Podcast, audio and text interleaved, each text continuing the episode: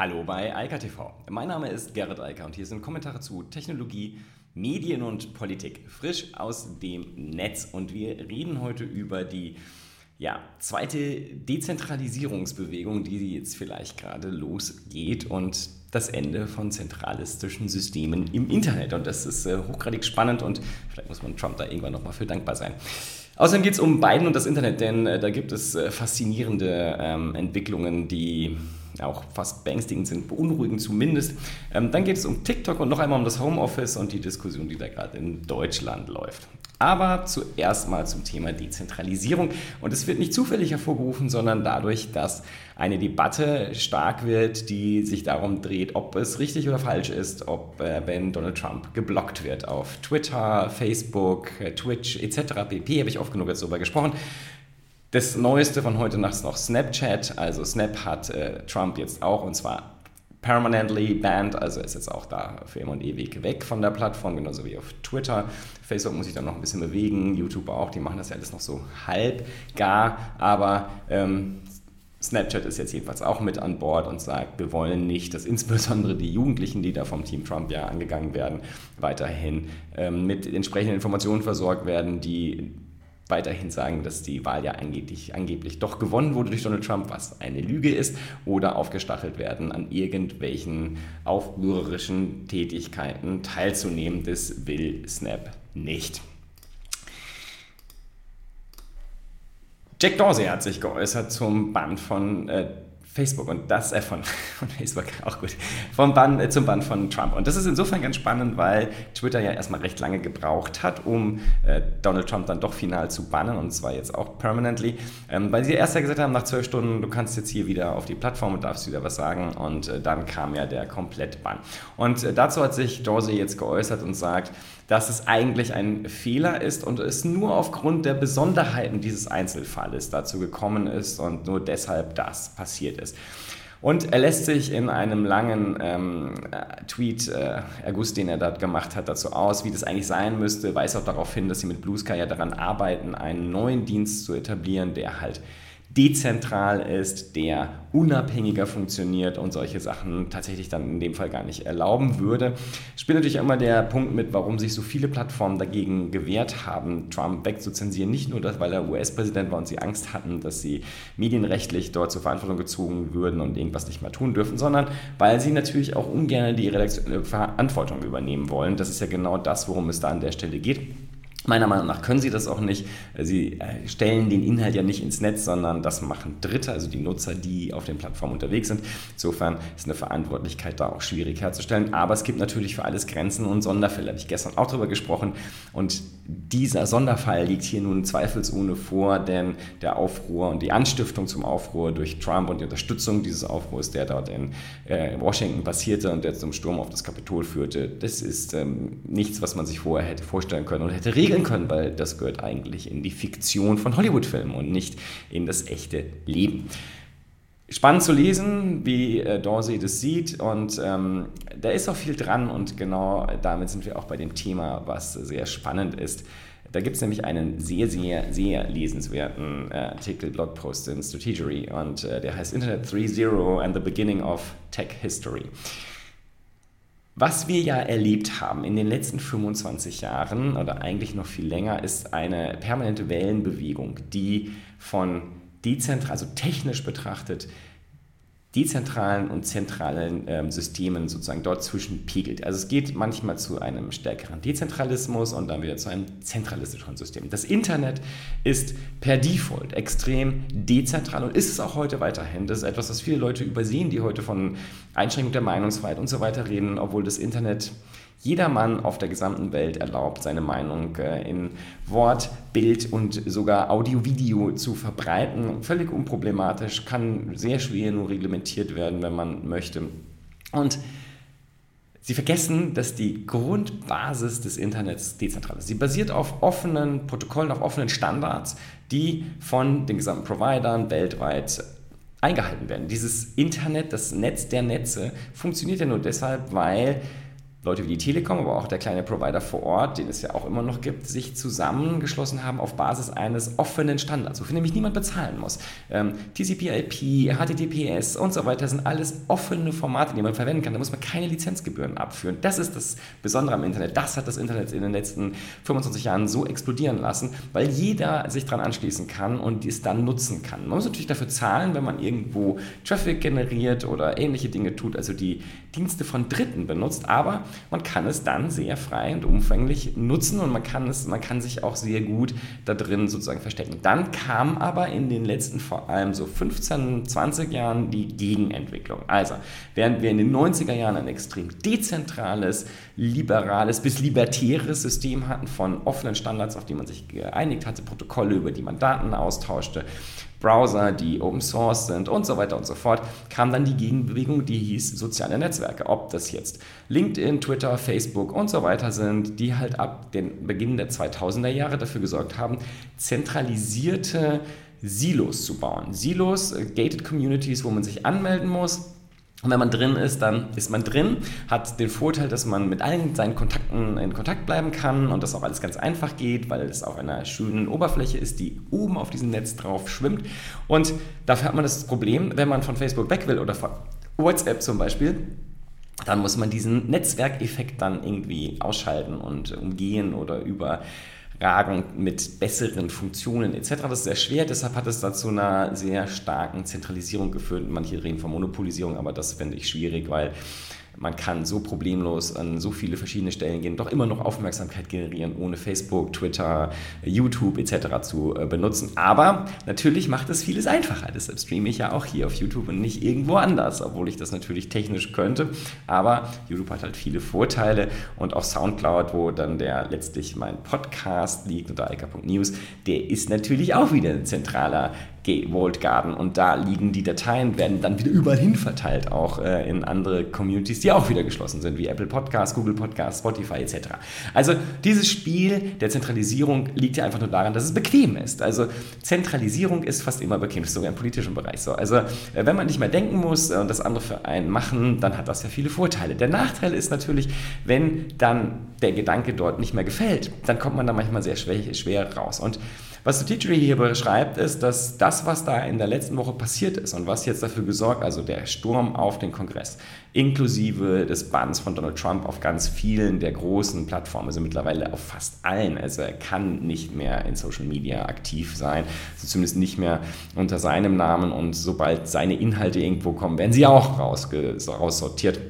Also das ist eine Situation, die dem ja widerspricht. Also wo man sagt, okay, diese zentralen Systeme, die stellen ein Problem dar. Und ganz im Mittelpunkt steht auch Palais, habe ich ja auch drüber gesprochen, diese dann irgendwann rechtsextreme Plattform, die das alles eingesammelt hat, was plötzlich auf Twitter und Facebook und Instagram und YouTube nicht mehr so kommunizieren durfte und konnte, wie es vorher wollte und es tat, die hocken dann auf Palais. Daraufhin haben dann ja wieder Google, Apple und vor allem Amazon gesagt, Schluss, das schalten wir aus, weil ihr verstoßt wieder gegen unsere Nutzungsberechtigungen und deshalb fliegt ihr hier auch raus.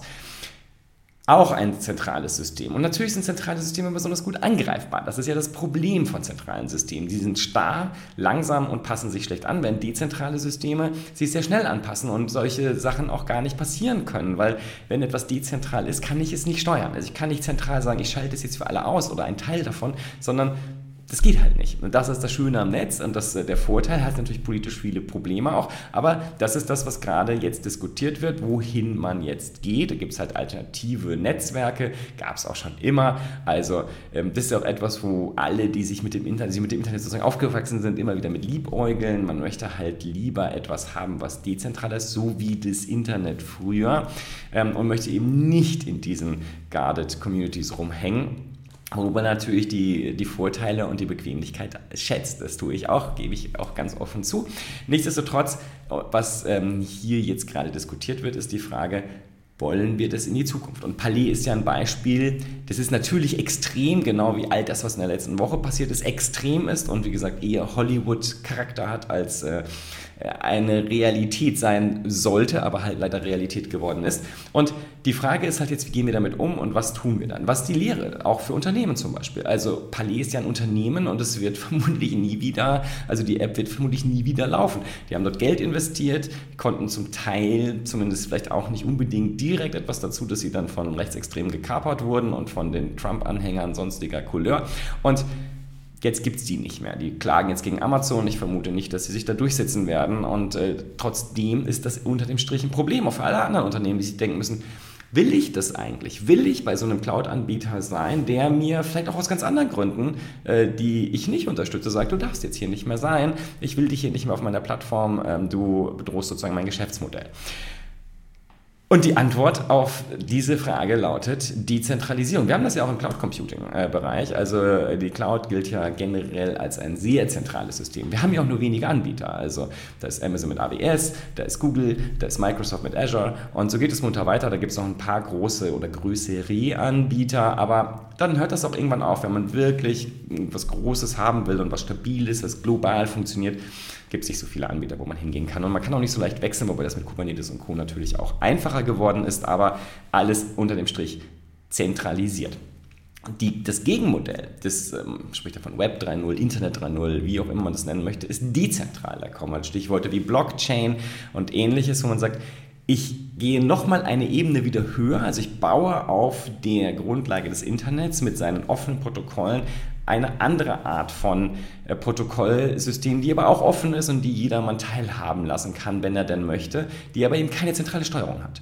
Das ist das, was äh, die Politik äh, ganz und gar ungern hört und sieht und deshalb ja auch so extrem gegen Verschlüsselungsmechanismen ist, weil sie dann halt nicht mehr mitlesen können und auch keine politischen Entscheidungen treffen können. Aber genau das wird gerade forciert, diese Bereiche wieder stärker auszubauen. Und der Artikel ist sehr gut, denn ähm, ich teile die meisten dieser Einschätzungen. Wir werden uns wegentwickeln auch von den klassischen Cloud-Anbietern. Das wird auch wieder sehr lange dauern, aber wie gesagt, vermutlich ist die äh, Sache, die jetzt gerade in der letzten Woche passiert ist, zu Beginn des Jahres 2021, ein Auslöser für viele Bewegungen, die eine große neue Welle in Richtung Dezentralisierung hervorrufen. Und an vielen Stellen machen wir das ja auch schon. Also an vielen Stellen ähm, ist da auch das parallel schon entstanden in den letzten Jahren, denn die Entwicklung der, des, dieser Zentralismus wurde ja von vielen abgelehnt und viele wollten davon weg. Und insofern ist es ja nicht verwunderlich, dass es in gewisser Weise nur noch den einen Tropfen brauchte, der das fast zum Überlaufen gebracht hat. Und das war der jetzt halt vielleicht auch, selbst bei denen, die Donald Trump nicht schätzen, das sagt dieser Artikel auch, die auch immer dafür waren, dass Donald Trump so auf der Plattform bleiben durfte auf Twitter, aber jetzt mit dem Sturm auf dem Kongress gesagt haben, Schluss, das geht nicht, das geht zu weit, das kann kann Twitter und das kann Facebook, das kann keine soziale Plattform akzeptieren, was Trump dort macht. Und insofern ähm, es ist gar keine ähm, Unterstützung von Trump zu sagen, die Zentralisierungsproblematik ist eine ganz andere und wie gesagt, hier ist jetzt vielleicht der Punkt, wo die Welle wieder in die andere Richtung sich bewegt. Aber nehmen wir zum Beispiel Signal. Signal ist eine dezentrale Struktur, die Ende-zu-Ende verschlüsselnden Systeme, die gerade entstehen, wie gesagt, ich sage mal Blockchain, die sind unabhängig von zentraler Steuerung und deshalb haben sie auch so viel Zulauf. Man sieht das im Moment auch bei den Kryptowährungen, die auch wieder aus anderen Gründen, aber im Prinzip aus dem gleichen Grund so favorisiert werden, weil man weg will von der zentralen Steuerung. Das klassische Geld ist halt zentral gesteuert. Kann man dann halt einfach in unbeschränkter Menge drucken. Das gefällt vielen Leuten nicht. Also gehen Sie zu Bitcoin und Co. und kaufen eine Währung, die absolut beschränkt ist, die also keiner Deflation unterworfen ist.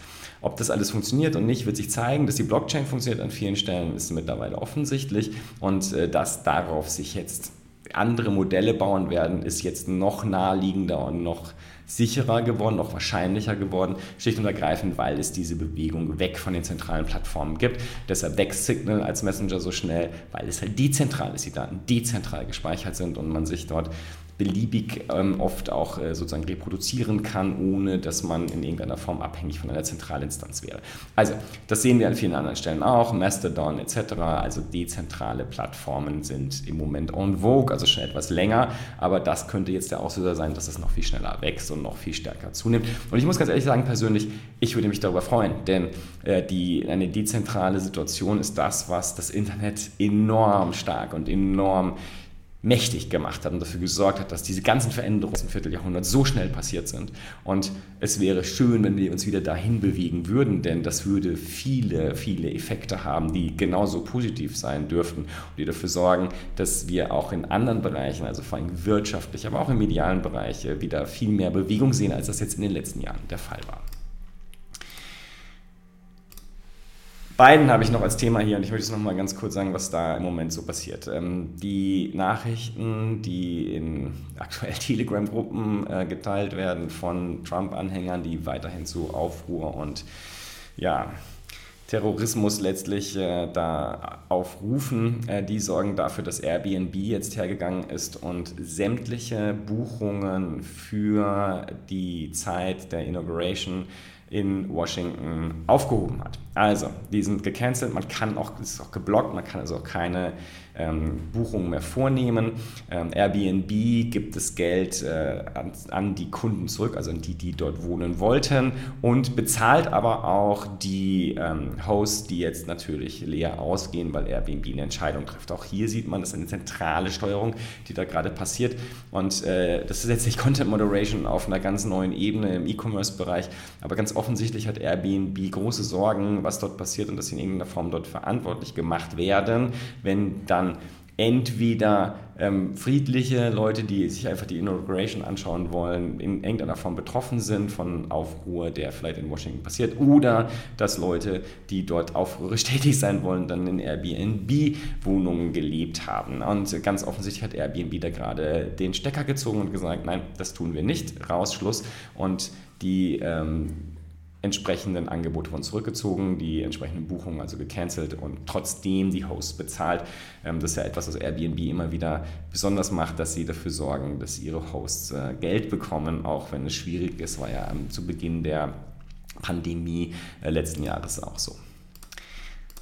Die Nachrichten die man da lesen kann, also wenn man sich selbst in sozialen Netzwerken also bewegt und damit beschäftigt, sind schon übel genug. Facebook ähm, sieht natürlich noch viel mehr und hat jetzt darüber berichtet, was sie dort alles sehen und wie extrem äh, die Zunahme ist von Nutzern auf der eigenen Plattform, die halt zu Gewalt aufrufen und zwar im Rahmen der Inauguration. Und insofern kann man Airbnb da auch nur verstehen und äh, das insofern für sehr äh, weises und vorausschauendes Handeln halten. Ich habe das gestern schon gesagt, ich hoffe, dass in Washington ähm, nächste Woche ausreichend Sicherheitskräfte da sind, um das unter Kontrolle zu halten, was da auch immer kommt. Denn ähm, wie gesagt, man kann diesen Nachrichten quasi gar nicht aus dem Weg gehen und äh, spätestens an dieser Stelle Facebook noch viel weniger, die das noch deutlicher sehen und halt auch das ans FBI weitergeben etc. Deshalb, wenn dort irgendeine Sicherheitsbehörde sagt, sie hätte von nichts gewusst, dann haben sie nicht mal Facebook zugehört, die ihnen die Daten jetzt sozusagen auf dem Silbertablett liefern. Und äh, da reden wir jetzt nicht über das, was irgendwo in verschlossenen und hochverschlüsselten Gruppen passiert, sondern das passiert immer noch alles öffentlich unter Klarnamen und äh, die Leute wollen ganz offensichtlich ähm, irgendwo zwischen Randale und Terrorismus sich bewegen nächste Woche. So, Schluss. Andere Themen. TikTok, auch eine zentrale Plattform, mag ich trotzdem gerne. Auch so ein ähm, Bequemheitsfaktor. Die haben ihre Privatsphären-Einstellungen geändert und äh, zwar ausnahmsweise in dem positiven Bereich anders als WhatsApp zum Beispiel kürzlich.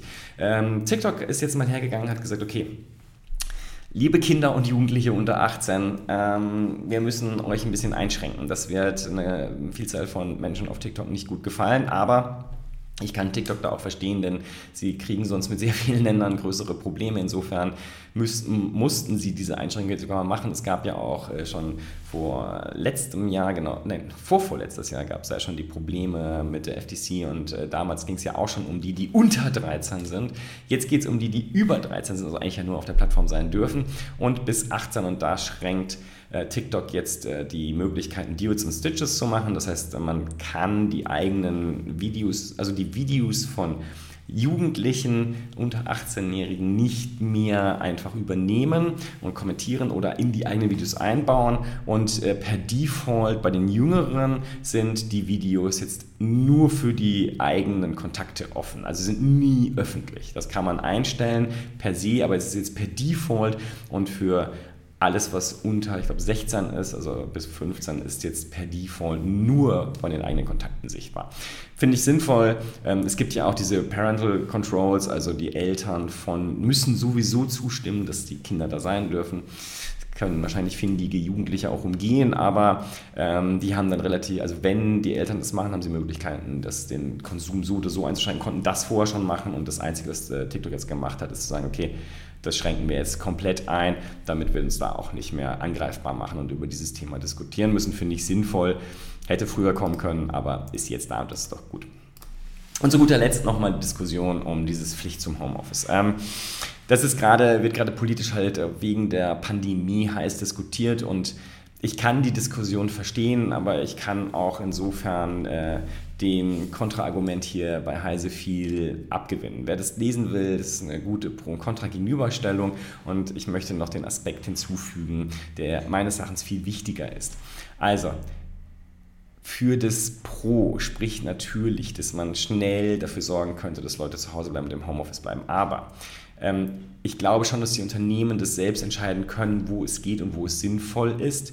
Und ich will nur nochmal das sagen und wiederholen, was ich schon jetzt ein paar Mal gesagt habe. Die Unternehmen, die sich nicht auf Homeoffice und Remote Work einstellen, in jetzt und in den nächsten Monaten und spätestens in den nächsten 12 bis 24 Monaten, die werden so oder so ein massives Problem da draußen am Markt haben, weil sie schlicht und ergreifend zu teuer sein werden.